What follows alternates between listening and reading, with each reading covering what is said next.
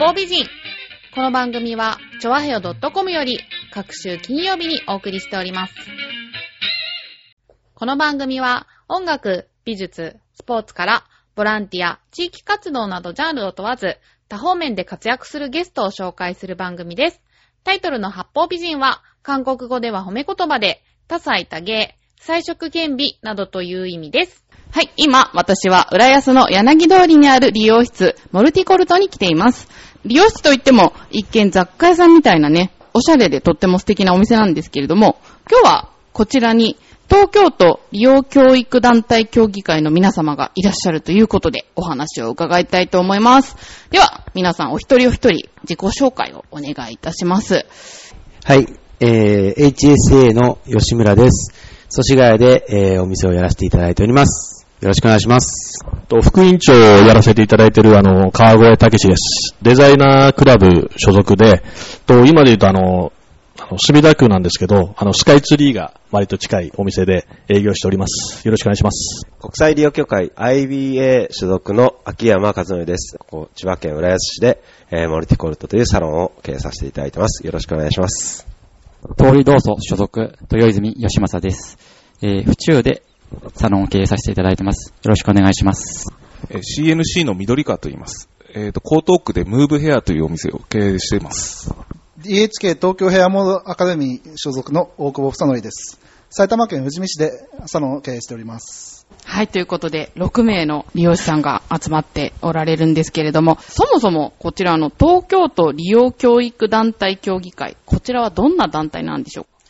東京都の利用者の研究団体が集まって、協力して利用会を盛り上げようとする、そんな活動を行っている会です。どんな研究をしてるんでしょうか？技術を高めるというか、一店舗ではなかなかできないことを多くのお店が集まっていろんないいものを出し合おうっていうのが研究団体の考え方ですね。それが、その代表が集まったのが、この鳥協と言われる東京都利用教育団体です。皆さん、髪型設定委員っていうこう役職がついてるようなんですけど、これは何なんでしょうか？鳥協でですね、毎年ヘアコレクションということで、毎年ワンスタイルずつ発表していてですね、今年の髪型を作るのがえー僕らになります。今年の流行を作っていくような感じ？今作ってるのは来年のやつですけど、トレンドを踏まえた上で皆さんに発表するような、そんな感じですかね。じゃあ、ここに来れば最新のヘアスタイルがわかるっていう、そういう団体さんなんですね。そうですね。うちはこれを押しますというか、こういうスタイルを出しますみたいな、そういうのを作っていく。新しいものを作っていこうという、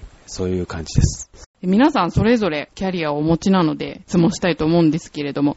副委員長の川越さん、えーヘアコンテストで連続上位入賞、教育副部長というね、肩書きもお持ちなんですけれども、はい。まあ僕の場合は、はい甲子園みたいなもんなんですかね。野球の甲子園みたいなものの東京の代表から出て、関東のを通って全国大会に出るというものがあるんですけども、それを、の東京のその3部門っていうんですけどね、パーマとカラーを入れた、その年の、そちらの方のまたトレンドヘアというか、で、まあ優勝させていただいて、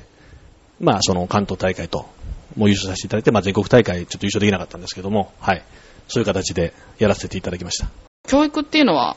教育部長っていうのは、組合のお話が出てましたけれども、そこの教育部長っていうのが、まあいるんですけれども、そこを、まあ、補佐する形が主なんですけれども、そこの部分のその、こちらの髪型設定と同じで、主に髪型とか、実際のその経営だとか、そういうよりかは技術の方の講習会を開いて、全体のあの、組合員の技術を、まあ、伸ばしたりだとか、あと、新しいものを勉強させて、まあ、組合全体がレベルアップできるようにというか、そういうところの、まあ、部長がいる中での補佐的な役割ですね。はい。じゃあ続いては、大久保さん。大久保さんはヘアスタイリング技術の他に、ヘアショーの映像作成や音響の演出もすべて受け持ち、イベントとかある時に着付けからヘアセット撮影まで受け持つっていう風にあるんですけど、これ全部できるんですか？パソコンとかそういうのは、まあ、ちょっと、まあ、人よりかはできるかなって感じでやってるんですけども、着付けとかっていうのは、うちのサロンが家族経営でやってるようなサロンなんで、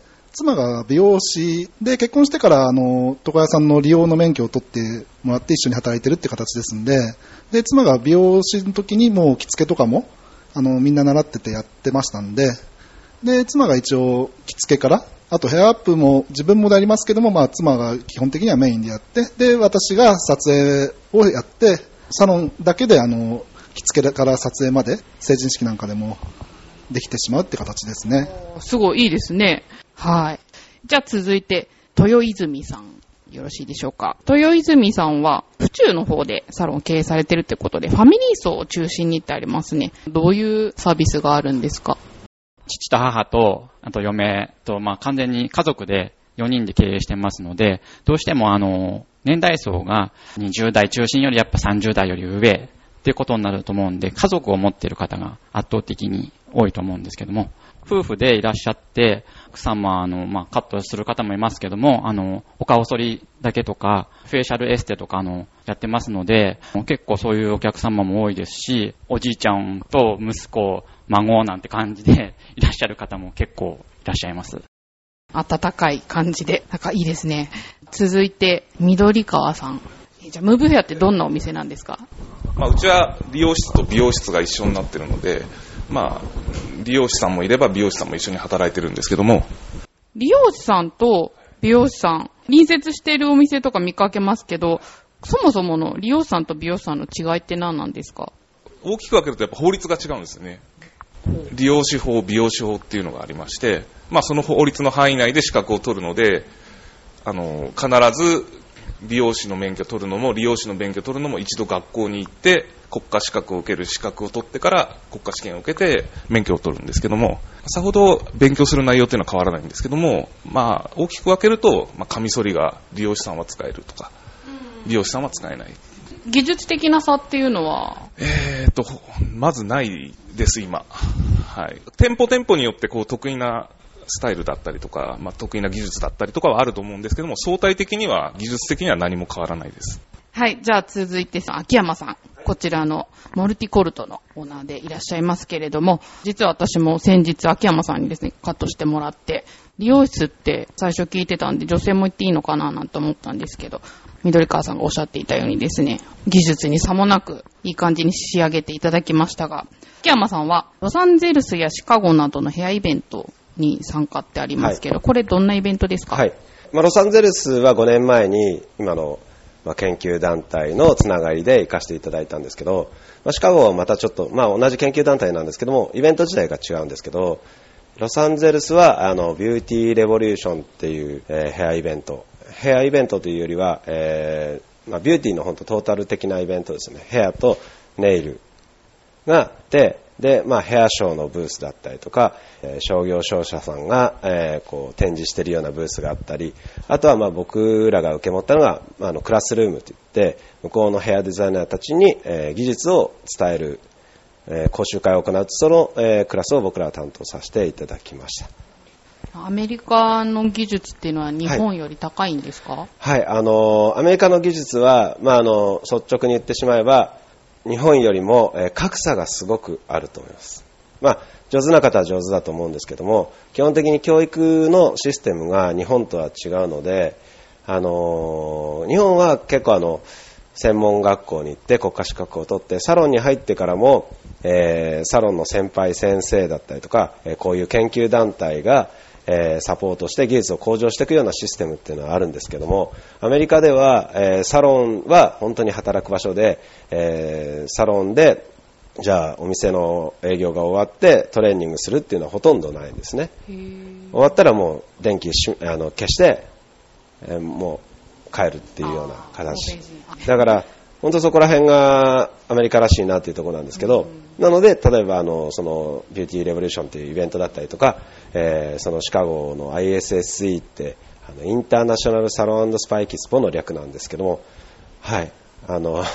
そういうイベントに、えー結構高いお金を払って、技術を取得して、えーお客さんを増やしていくっていうのが、向こうのスタイリストの考え方みたいです。はい。なので、まあ、あの、日本っていうのは実際あの、あんまり一般的には知られてないんですけども、えーカットの技術は多分世界一だと思います。はい。これは、あの、多分皆さん僕らは認識してて、はい。でもそれはあんまり一般的には伝わってないので、えー僕らはもっと伝えていかなきゃなとは思ってるんですけど、はい。あ、そうなんですね。なんか、欧米がてっきりね、最先端を言ってるのかと思ったんですけど、技術職っていうのは、こういう細かいね、感性とか歴史だったりとか、うん。そういうところはやっぱり、まあ、向こうの文化でも現れてると思うんですけども、やっぱヨーロッパの方だったりとか、あとアメリカっていうのは、あの情報が常に集まってくるところなので、そういうヘアイベントでも世界各国のあのヘアデザイナーが集まったりとか、えネイリストが集まったりとか、そういうイベントがあるんですけども、実際の技術だったりとかっていうのは、あの日本が高いと思います。なので、向こうで、えーもう僕友人もいるんですけど、サロンを経営している日本人だったりとか、あと勤めている日本人、日本人スタイリストっていうのは、すごく人気が高いようです。誇らしいですね。日本人ってすごいんですね。はい。おもてなしですね。あ、おもてなしね。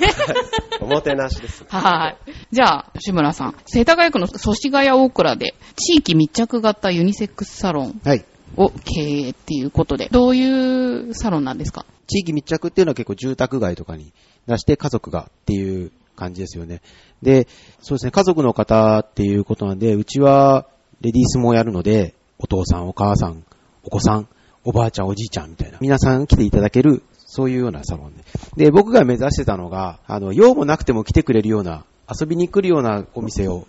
実際3歳児ぐらいの子が、あの、散歩道として使うような、散歩の際を来て、手振って帰っていくとか、なんか遊んで帰るみたいな。うちはそう、僕はそういうサロンを開きたかったので。で、まあユニセックスサロンって言うんですけど、やってることは、別に特別なことはそんなにやってなくて、美容室ってメンズ切るじゃないですか。僕はレディースを切るんですよね。だから、理容師であり、レディースを切るから、そうするとユニセックスサロンになるだけで、特別なんか、そんな、なので、まあ皆さんを切りたいなっていうか、素敵にしたいなみたいな。が地域密着になりましたみたいな感じですかね。こちらもね、理容室なのに女性客率が7割を超えるっていう。そうですね。今、7割ぐらい来ていただいてますね。理容室と美容室の垣根が取れているんだなっていうのはなんか皆さんのお話を聞くと実感しますけど。入りが理容師だったっていうだけですね、僕はうん。どっちかというと。まあ、僕が入ったきっかけが、髪を切ってもらってた人が、店を出すから、やらないって、一緒にやらないって言われて、で、まあ、高校生だった僕を誘ってくれたんで、で、その人が理容師だったんですよ。それで理容師になって、まあ、初めはもう地元の床屋さん、ね。年齢は結構低い20代とかのがメインでしたけど、そういうところでやってたので、まあ、入りがそれで、で、やりたいことが何かなって思ったら、メンズだけじゃなくてレディースも切りたいなっていうところから入ってって、ずーっとこう、あれがやりたい、これがやりたい。メンズのカットに、こう、なんですかね、集中した人っていうんですか？メンズを僕はやっていきたいんだっていうメンズオンリーサロンっていうのもあったりするし、そこの分けっていうのは僕の中であんまり大きくはないんですけどね。ここにいらっしゃる皆さん、お若い方ばっかりなので、もうちょっと年齢が上行くと、はっきり理容師と美容師って分かれるのかなとは思うんですけど。もともと、なんか利用と美容の歴史の話ですけど、美容師さんって髪結い屋さんだったんですよね。へで。利用師さんはカットしてる人たちだったんで、はいでだから、えーそこからなんか今度パーマ屋さんとかいいじゃないですか。あ、言いますねだ。からカットってあんまり、あれじゃなかったみたいなんですよ。実際、僕これ聞いた話なんですけど、美容師さんハサミ使っちゃいけないらしいんですよ。あ、そうなんだ。本当は。レザーじゃないと切っちゃいけないとか、いろいろなんかあるんですよ。まあでも、それに今、罰則というものがないんで、それで、あのーまあ、テレビでもやってらっしゃるじゃないですか。で、僕らだって、あのーロットでパーマ巻いちゃいけないんですって、あ、そうなんですか。らしいんですよ。もうこれ聞いた話ですけどね。うん。でも、結局、みんなやってるし、ストレートパーマ、その、宿毛矯正ってアイロン使えますよね。あれって利用師さんしかやっちゃいけないんですよ。あ、そうなんですか。あれはダメなんですね。だからそういうのもいろいろあるんですけど、だから境ってあんまり合ってないみたいな。じゃあ、吉村さんは理容師になりたいっていうのきっかけは、その、お声掛けあっ。てっていう、随分素直というか、他になりたいものとかってなかったんですか？えーっとですね、その頃って、高校の頃って、まあ、あんまり、こういうなんか公のところで言う話じゃないですけど、まあ、バカだったんですよ。まあ、結構、結構、なんですかね、学校はあんまり真面目に、まあ言ってましたけど、ではなかったんですけど、でもその頃ファッションが好きで、で、あと物を作るということがやっぱり好きだったんですね。で、僕もその理容師という職業を言われるまでは全然思ってなかったんですよ。頭になかったんですけど、でも言われて結構真剣に言ってもらったんで、ね、一お客さんを誘うって相当じゃないですか。うんそすねその子の人生背負うって。うんで、言ってくださったっていうことが、まあ、あ、真剣に言ってくださったんだと思って、じゃあ僕も真剣に考えなくちゃと思って考えて、で、まあ、物を作ってファッションに携わって、あ、面白そうだなと思って、結構秋っぽい方なんですけど、なんだかんだ20年ぐらいずっと続いてますよね。だからまだまだ、まだまだやることいっぱいあるんで、まあ多分すごい面白い世界なんだろうなとは思います。ああ、なるほど。あでも、やっぱファッションセンス必要になってくるかなと思うんですけど、皆さん理容師になりたいと思ったきっかけとか、僕も聞きたいですね、それ。じゃあ、川越さん、副委員長。あいや、僕は正直、あんまりなりたくなかった。なりたくなかったんですはい僕今、子供、まあ、いるんですけど、はい中学生ぐらいの。はそういうのは、あの、逆に僕あんまり何も言わないので、何かあった時には、家もらうみたいなことは 言いますけど、僕の場合は父親が、もうストーカーのごとく、もう週末になると、お札束を僕にこう、出して、俺あれしたかったら、お前ここで働くしかないんだぞと。つって。で、まあ、僕はあの、委員委員委員長がね、バカだったんですけど、多分僕の方がもうちょっとバカだったと思うんですよ。で、その分、僕の弟は、もうすごいんですよ。ちょっと頭の才がね。はい。クラスでも一に。で、ずっともう中学からもう私立に行くようになってて、で、そうすると、うちのね、家計的な部分でも、僕の方少しボリュームをちょっとね、金額を下げていかなきゃいけないので、親が、お前は これやれということで、正直、あの、あまりやる気のない感じで、ただもう高校生から僕、通信で行ってたんで、もう18ぐらいの時にはもう、店入った時にはもう免許を持っちゃってた。あ、すごいですね。はい。へえ、そんな、やる気ないとか言ってる割には。で、どで、お店に、あれですね、あの、入って、3年目ぐらいですかね。それって多分、まあ、先生を含めて、あの、先輩ですかね。多分、まあ、恵まれてたと思うんですけど、そういうなんか、どっちかというと仕事の方よりかも、その人付き合いの中だったり、まあ、お客さんのちょっとした言葉もそうなんですけど、そこからですかね。で最初は正直、あの、やる気なかった、毎日、じっとどうやって逃げちゃおうかなとかしたんですけど、ただうちの父父親っていうのが、まあどっちかというと、まあ地元とかそういうとかでもなんか人に対しても厳しい人で、友達が来ても、小学校、小学校ですよ、もう1年生とか2年生ぐらいの人でも挨拶しないと注意するんですよね。なんで、僕にはもっと厳しいぐらいだったんで、まあ、5年の修行も務まらないものは、ちょっと 5, 年5年修行務まってない人がいたらちょっと言いづらいんですけど、そういう人がいたら、あの、根性ねえんだと。うん。家の敷居をまたがせない。まあ実際そういうタイプの人だったんで、僕修行中禁止症で家近いんですけど、品川とほとんど帰ってないんですよね。まあし正直言えば、親父が寝てる頃には、あの、ちょっとお袋に金借りたりとかで帰ってんですけど、ただ、それはなんですやっぱ男同士なんで、そういうところがあって、だから、要するにまあ親父にね、馬鹿にされたくないというか、それぐらいだったら、あの、もう、その区間取り過ぎてもいいぐらいだったんですけど、でも3年目ぐらいからは目標を見つけて、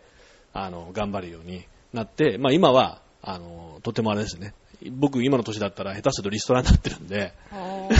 いやいや、リストラになってると思うんですよ。僕を客観視してですよ。僕が社長、僕が経営者だったら俺みたいなちょっと、副委員長だなって。なんで、ほらね、年いってくるとか給料も払わなきゃいけないし、でもまあ、自分だとね、自分であれするのも勝手っていうかね、あれなんで、まあそういう意味では、はい、魅力のある職業かなと思って、今は、はい、楽しくやらせていただいてます。はい。じゃあ、親の後継ぎみたいな方ってこの中でどれぐらいいらっしゃるんですか？あ、あーこんなにいるの？吉村さん以外全員？専門学校の僕ら世代、えー30後半から上は、あの多分、8割、9割ぐらいは後継ぎっていうクラス編成だ。今はもう逆転して、逆に後継ぎが2割、3割、1割。でもそんな感じ。あとはもう全然違う、えー親御さんで、えお勤めの方がこの仕事を目指すっていう人が、その割合はかなり。環境とかって大きいんですね。じゃあ続いて、皆さんの得意分野をお聞きしたいと思うんですが、豊泉さんじゃまあ、はい美容師なんで、あの、やっぱり刈り上げは得意ですよね。あ。おー。は刈り上げ、ね、美容師さんに負けられないですよね。はい。じゃあ、お隣の緑川さん。僕もやっぱりカットは重要だと思うので、そこには力入れてます。美容師刈らないんですけども、僕、あの、カラー触ればアレルギー出ちゃいますし、パーマ液触れば手の皮むけてしまうので、ちかっていうともうカットしかないみたいな感じなんですね。でもそういう方はどうしてるんですか？僕らみたいな経営者とかになれば、まあ自分の好き勝手にできるんですけど、やっぱあのお店の方針でそれでも手袋するなとか、そういったお店もあると思うので、まあそこはそういうのが辛くてやめていく方も多々いるとは思います。そういう身体的なことがあるとちょっと大変だなと思いますけど。じゃあ大久保さん、得意分野。はい、自分もやっぱりあの、刈り上げが得意ですね。あとは最近だとあの、レザーアートとかバリアートとかっていうんで、頭、坊主みたいにちょっとバリカン入れた状態で、そこにあの、よくファッションでやるタトゥーみたいな、ああいうトライバル模様みたいなのを、あの、カミソリとかで入れたりするのをやったやったりとかはしますね。そうですね、あの、ホームページの方見たら、あかっこいい写真がアップされてたんでね。はい、ありがとうございます。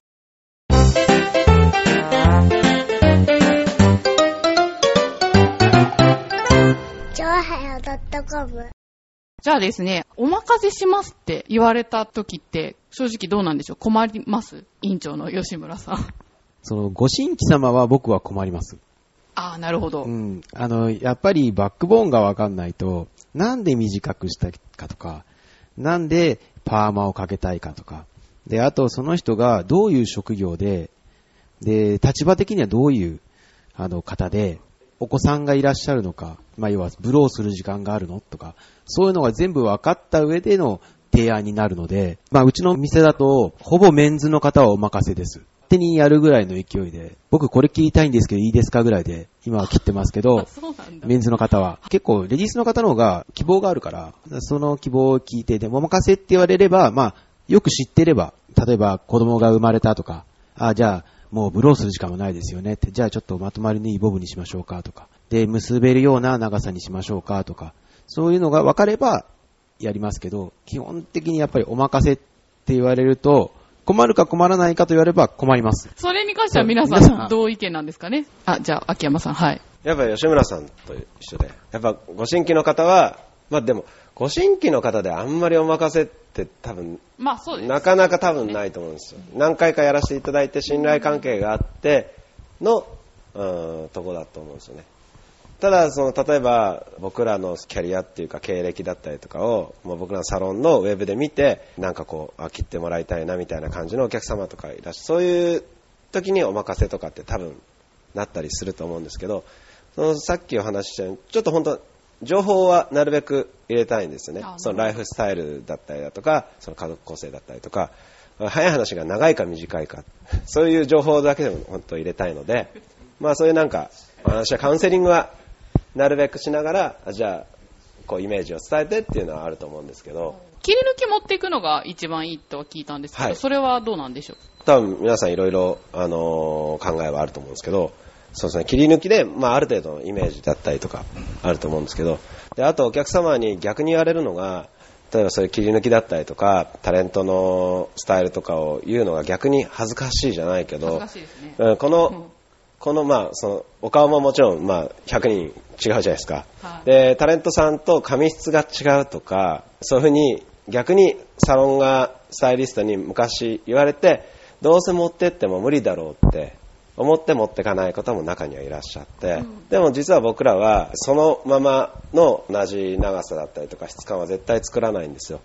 例えばスタイルブックとかで、えー長さ設定とかってこう書いてあるスタイルブックとかあると思うんですね。トップ何センチとかフロント何センチとかって、後腕何センチとか。頭の形って100人全員違うじゃないですか。トップも高い人もいれば、低い人もいればって、横に張ってる人もいればって。あのまま切ったらそのスタイルにならないですね。で、髪質も硬い人も柔らかい人もいるから、同じような切り方で同じようにならないので、それを僕らは見て、この方はこういうとこが好きなんだなとか、こういう質感が好きなんだなとか、そういうのを話ししながら、似合わせを作っていくっていう、そういうあのお仕事なので、切り抜きを持ってきてもらって、イメージを伝えてくれるのはすごくいい方法の一つだと思います。ただ同じには切らないと思います。はい。なるほど。ああ、参考になりますね。じゃあ、明らかに、この人には似合わない髪型をしてくれって言われた時って、どうします？ど例えば、私が合力あやめと同じ髪型にしてくれとか言ったらどうしますか？いけると思いますか？いいですよ、別に正直に言ってくれて。とんでもない。どうするんですか、そういう時は。僕の場合でしたら、まあそれ男性でも女性でもそうなんですけど、一応そういうつもりで来ているじゃないですか。今、その人が、まあまあまあその人がじゃないですか。うんはい。まあ、さっきの話じゃないですけど、僕はその、お任せって言われるの、僕は好きな方なんですよ。どどっちかっていうと。うんっていうのが、どっちかっていうと、なんですか、僕の場合、うちの店の場合だと、なんですかね、他で、ちょっとこう、サラリーマンっぽく固くされたお客さんが、まあ、紹介がどっちかっていうと多いんですよね。あの、まあ、そのままパッて来るよりかは。まあ、ほぼ8割ぐらい誰かしらであれしたんですけど、いいですかってそこの人からなんか連絡をもらって来るというようなあれなんで、で、そうした時に、まあそのお客さんっていうのが、やっぱりその、持ってくればなんとかなるっていうので来ているので、その時は、まあ先ほど秋山さんが言ってましたけど、当然そこの中に見合わせを入れるんですけれども、一応は頑張ってみましょうと。いうところを言いながら言いますよね。っていうのは頑張ってみましょうっていうところは、正直髪型がね、違うので、あの、お客様との、僕の気持ちとのその、ほら、僕はこっちの方が似合うっていうものってのを持ってたりする場合があるじゃないですか。うん。うんシャンプーしたり触ってる間に、うん。うん。でそうすると、やっぱりそこの誤差があるんですけど、うん。でもやっぱりあの、お客様がそこまで来るまでの間に、やっぱり頭でどの程度のレベルで考えてるかわからないですけど、やっぱり今日はこの頭にするんだっていう部分がやっぱりあると思うので、やっぱりその初回だとか2回目ぐらいまでは、やっぱりその要望としては、なるべくできる範囲内ですね、頑張って。ただ慣れてきた時に、少しこちらの方の提案で、一番いいものはあれですよっていう部分のものを入れますけど、やっぱりどうしてもお客さんがやっぱりそういう部分の気持ちを考えるとダメだとか、そういうものっていうのは、やっぱり言いづらいところっていうのは、はい。僕は、はい、はい、あります。ダメとは言わないんですね。っていうのは、はい。ですね。まあ、あとはそのなんか自分自身がダメとも言いたくないみたいなところもあるのかわかんないですけどね。あの、し職人気質なところで。なるほど。はい。はい。ああ、そうですか。言う人もいるんですね。あと、ただ、僕が入りたての頃より、今の人の方が、髪の毛に関しての情報を多分持ってるんですよ。だから、あまり自分の髪の毛や雰囲気に合わないものは持ってこないですね。僕が二十歳の頃入った頃の方がうん例えばですね、うんまあ、まあみんなが知ってる木村拓哉だ木村拓哉といた場合に、全然違う感じの人だったり、髪質だったりっていうことは多々あるんですけど、今の人っていうのは自分を見せることが割とうまいんですよ。メイクにしても何にしても。髪型にしてもこれぐらいのものだとかで、雑誌でもこの部分にボリューム持ってくると顔が小さく見えるだとか、目もそう大きく見えるだとか、メイクもあるわけじゃないですか。そういうのを僕らが勉強しておかないと、素人さんの方のが詳しい場合っていうのは多々あって、だから、そんなに無理だっていうヘアスタイルっていうのは逆に持ってこないですよ。だから自分をよく見せるっていう。だからあの芸能人になりたいっていうのが僕が仕事を入りたての頃で、今はこういうふうにぼ私をワンランク綺麗にさせるっていうところのものを持ってきますね。時代なんですかね。はい。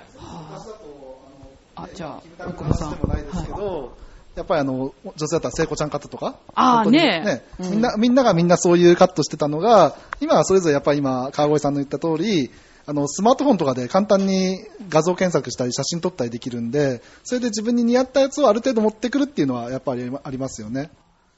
じゃあ、あんまり飛び抜けて困った感じの人とかって。そうですね。それこそやっぱりあの、さっきのお任せの話になっていくと、やっぱりあの、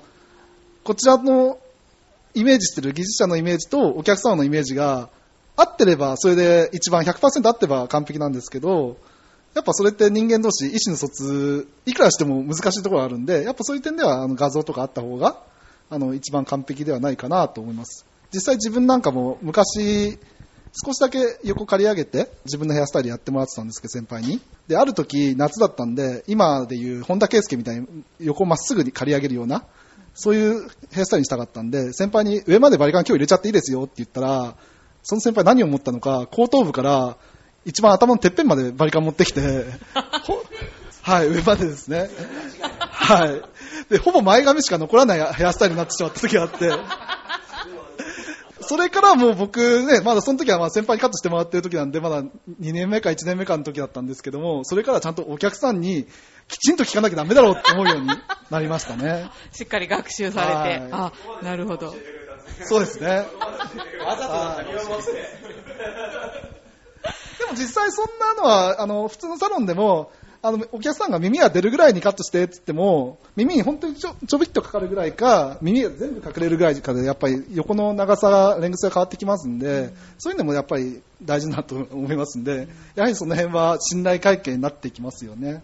皆さん逆にご自分の格好とか髪型って気にされてるかと思うんですけど、どうしてるんですか？緑川さん。半ズボンの。サンダルで今日は来ていただいて。い僕はですね、あんまり、こう、自分の頭の中でクリエイティブなものは持ってないと思うので、一つだけ気にしてることがあって、やっぱ清潔感ですかね。これからどんどん、あの、本当すいません、今日本当こんな格好で。あの、清潔感は心がけてます。まあ、これからやっぱ年齢重ねていくので、なおさらそうかなっていうのはすごく気にしてるところですね。だから、まあ、目の前の自動販売機買いに行くんでも、スウェットじゃいかないよとか、そういったことは常に気をつけてます。でいかない。客商売だとね。豊泉さんどうですか？えまあ、それなりの年齢になってきたんで、まあ少しでもまあ、若く見えるように努めてはいますけども、やっぱあの、第一は清潔感っていうのは、まあ、見てもわかると思うんですけども、感じていただけると思います。じゃあ、吉村さん。僕は、逆に、逆にっていうのかな、昔よりも気にしなくなりました。あ、そうですか。うん、格好は変わ変わらない？いや、変わってるかな。まあ、格好はやっぱりピークがあるじゃないですか。そういうことに興味のあるピーク。があるじゃないですか。うん洋服だけにお金、CD と洋服にお金をかけるみたいな。そういう時があったので、その時の方が洋服には専門学校時代とかかけてて、頭もやっぱそういう時はすごいやってましたけど、作るようになってくると、だんだん自分二の次になってくるんですよ。だから人を美しくする、かっこよくすることの方が楽しくなってくるので、だから実際僕、こんなとこ言っていいかもわかんないですけど、もう6ヶ月ぐらい髪切ってないんですよ。あ、そうですか。はい。どうでもだんだん、どうでもよくはないですよ。どうでもよくはないんですけど、切らなきゃなと思ってますけど、でもそれよりも、なんだろう、今度僕ちょっと講習行って、7万ぐらいかけて講習行くんですけど、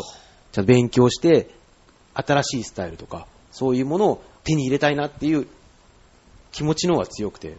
7万かければ結構な格好が僕もできると思うんですけどそうで、すね。でもそれよりもそっちにつぎ込むようになりましたね。多分。あ、ちょっとかっこいいこと言いましたかっこいいですね。皆さんでもそれはどうなんでしょう？同じ気持ちなんですかね？人をきれいにすることに喜びを感じるってじゃあ、川越さん。僕は、あの、委員長と吉村さんより、はい。少し年上なんで、はい。あれなんですけど、まあ、多分そういう時期もあったり、あとはその、サロンを経営した時に、まあ、当然、あの、正直、こう、こうちょっとやらしい話をすれば、生活があるので、食べていかなきゃいけない部分での、その収益を得るっていうものは当然あるじゃないですか。ただやっぱり、サロンを経営してる人ってのは、まあ、多かれ少なかれ、自分のやっぱりなんですかね、こだわりだとかね、その、雑貨屋さんに見えてどうだとかっていうのと、この散歩をね、して、まあ、本当に子供がどうか好きは別にしてですよね。そういうアピール、はい、子供いない、子供いないですから、子供いないし、子供の本当の大変さ分かってないんで、いやいや本当そうですよ。いやいや、そうですよ。まあ多分、まあまあ多分偶ね、像でも出ないうちなんかだともう中学生ぐらいですから、僕なんか、言いなりにジャニーズのね、あれしたり、東京ドームにグッズ買いに行ったりしますけどね。ああ、いいおれなんですけど父さんですね。うん。いやまあまあ、そうです、そうなんですけど、吉村さんのあれも、僕なんかもすごいわかる部分なんですよ。で、実際、僕自身も、お店に入った時に、やっぱりなんですかね、スタッフがいるじゃいるじゃないですか。した時に、何の根拠もなく、自分が一番になりてえとか、一番にならなきゃいけないとかって言ってて、やっぱり僕も、原宿の、当時はあれだったんですけど、あの、そういう有名なね、あのお店があって、そこにやっぱり7万ぐらいで行ったんですよね。で、結果そこは、その当時の僕が見て分かる部分と分からない部分があると思うんですけど、他の講習と比べて、正直、あそんなに僕が思ってたほどすごくはないなっていう部分もあったんですよ。ただ、でもまたそこをちゃんと知ることで、やっぱりまた自分が自信がついたり、そういう部分があるじゃないですか。で、だんだんだんだん今自分自身のまあお店をしたときに、すべてを当然、あまあ、ある程度平均的なね、仕事や情報ってのはなきゃいけないんですけども、やっぱりこれを一番、まあおもてなしじゃないですけど、お客様に伝えるっていう部分ですと、多少こう、削ぎ落としてくるというか、そういう形になると思うんですよ。っていうのが、僕自身がやっぱりお店に行くときにってのは、もうそのところをもう目指していくわけじゃないですか。したときに、もうそれをできればいいっていうことなんで、他のものは他のものに行っていただいてもいいっていう形なんですけど、やっぱりあの、僕も仕事がやっぱり入りたての頃だとか、っていうのはやっぱり、あの、吉村さんみたいに、そういう部分もあったのはありましたけど、また今は、そういう違った部分もちょっと出てきてますね。じゃあですね、これはちょっと皆さんにお聞きしたいところなんですけれども、利用士に一番必要なものは何だと思いますか？じゃあ、大久保さんからいいですか？時代が常に動いてますんで、常に周りのいろいろな、あのヘアスタイルだけではなくて、小物とか、まあ今ですとね、iPhone とかいろいろ発売されるんで話題になってますけど、ああいうね、携帯電話にしろ、何にしろ、あの、いろいろ先のものを、最先端の情報を入手するっていうのは、自分の中で常に心がけていますね。続いて吉村さん。いろいろ出てきたんですけど、結局のとこは、まあ、かっこよく言えば心みたいなところかなと思うんですよ。要は来たお客様に対して何をお与えするか。だから技術もそうだし、雰囲気もそうだし、情報もそうですし、何にしてもやっぱそこで、そのお客様に対して、あの、大事にしたいから、いろんなことを勉強するし、いろんなことをやっていくっていうことだと思うので、やっぱり心かな。素晴らしいですね。ありがとうございます。はい。じゃあ続いて緑川さん。と僕はですね、あの、まあ、毎年あの、中学生とか高校生が、まあ、数十人ぐらい職場体験に来てくれるんで、そこでその生徒さんたちに言うのは、諦めないっていうことが大事なのかなって思ってて、きっと諦めなければ技術って身についていくと思うんですけど、途中でやっぱ折れてしまうと、そこでみんな挫折してやめてっちゃうんですね。もしかしたらあと1回練習すればコツがつかめたかもしれないとか、そういったものがあると思うので、やっぱ諦めないっていう心が、まあ何の世界でもそうだと思うんですけども、とりあえずその道をずっとやってみるっていうのがすごく大事なのかなと思いますね。はい。はい、ありがとうございます。じゃあ、豊泉さん。利用士にもいろいろあると思うんですけども、ここにいる利用士のお店は、どちらかというと高い値段設定のお店なんですけども、そんだけ対価をいただくということは、あの、そんだけこちらも精神誠意込めて、真心込めて、仕事に対して真面目に対応していかなければならないと思うんですね。やっぱりそういう心が結構大事だなと思っております。はい。じゃあ、続いて秋山さん。えー僕はこの仕事で一番大切なのは僕感性だと思ってるんですね。で感性っていうと、なんかこう時代を先取りする感覚だとか、なんかそういうふうになんかちょっと、えー思われがちなんですけど、僕は思う感性っていうのは感じる心、まあ、あの、吉村さんとかおっしゃってた心なんですけど、あの、例えば何かここに物が落ちてるなと思ってても、拾う人もいればそのまま通り過ぎる人もいたりだとか、えー何かをこうしてしなきゃなと思う人もいればしない人もいる。やっぱり僕らは、あの、髪の毛、まあすごく僕はあの、ヘアスタイルで人生観を変えられるお仕事だと思ってるので、そこに感じるところがなければ、スタイルって多分できないんですよね。技術技術って結構言われてるんですけど、僕らの思う技術っていうのは、ただまっすぐに切る技術じゃなくて、イメージしたラインで、えカットして似合わせを作られる、そのお客様のイメージ通り、もしくはイメージ以上のスタイルを作るのが僕は技術だと思ってて、すごくそこは大切だと思うんですよね。よくお客様に僕らの仕事って器用な人じゃなきゃできないですよねって言われるんですけど、そんなことなくて、僕すごく、僕自身がすごく不器用で、人が1回で覚えることが、やっぱ3回、4回、10回やんないと覚えられないんですけど、でもそれって簡単なんですよね。10回練習すればいいと思うんですよ。多分、あの、わかんないですけど、あの、こっち皆さんメンバーの方も器用な方いらっしゃらないんじゃないかなと思います。っていうのも、やっぱり回で覚えてしまうと、その技術のあの奥だったりだとか、そういうことがコツだったりとか、実はなかなかわからないから、伝えることができないですよね。あの、皆さんやっぱ講師やってらっしゃるので、人に伝えるっていう時には、そのコツを伝えなきゃいけないので、多分そういうふうにやってる方っていうのは、人よりも多分トレーニングを積んだりだとかして、そういうことが、えーすごくわかりやすいように伝えられると思います。なので僕は感性が必要なんじゃないかなと思ってます。はい。はい。じゃあ続いて川越さん。大体皆さん言っちゃったんで、あれなんですけど、ただあのー僕が、まあ、思っているのは、まあ温泉旅館とか、ホテルじゃないんですけど、簡単に普段のあれでは技術面とその接客面ですかね。ただそれっていうのは来るお客さんがどういう形で仕事だけうまくやってくれればいいよって方と楽しく、雰囲気的に楽しく過ごしていただきたいっていう部分のお客さんってそれぞれいるじゃないですか。で、あの、先ほど値段的なもの出たんですけども、結局あの、10分だとかでやるお店じゃなくて、やっぱり平均時間がやっぱ1時間超えて2時間近くになってくるじゃないですか。だかそうした時のお客様が感じるものっていうのは、まあ子供であれ、大人であれ、男性であれ、女性であれ、当然それぞれ違うんですよ。だから、全てにするってことは当然不可能ですし、あれなんですけども、基本的には僕が自分がまあ温泉ないし他のそういう宿泊のところで気持ちよく感じたものだとかそういうものをやっぱり意識してお客様がそのいる時間ですかね。必ず一つや二つ嫌なことはあるんですけどもそこをまあ気持ちよくなるべくしていただいたり何度も何度も同じ年を重ねていっていただけるのが一番嬉しいことなので、まあ、それに対しての仕事と、技術と接客ですかね。そういう意味での。技術と接客って言うとちょっと簡単な感じで大雑把になっちゃいますけど、あそこの全体像がある中での、その部分っていうのを一番気をつけて、気をつけてっていうか、そういうものが僕自身は一番必要なのかなと、今の僕は思ってますね。はい。さすが皆さん、経営者だけあって、心構えが素晴らしいなと。はい。じゃあですね、最後に皆さんの今後の目標を教えていただきたいと思いますが、とりあえず鳥協は委員長に。鳥協は、えっ、と、まあ、この利用士の地位の向上をちょっとしたいなと。やっぱりどうしてもなんか、まあ、世間一般的に、あの、利用士と美容師、まずそこで比べるとしたら、やっぱり、なんか美容師さんの方が認知度が高くて、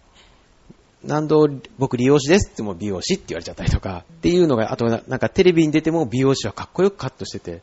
利用師さんは、なんですかね、笑い物にされちゃったりとか、そういうことは結構あったりするんで、利用師でもこういうことをやってる人たちがいるんだよっていうことをやっぱ伝えたい。まあそれで YouTube に僕らのヘアショーを乗っけたりとかっていうことを今年からやってるんですけど、それと、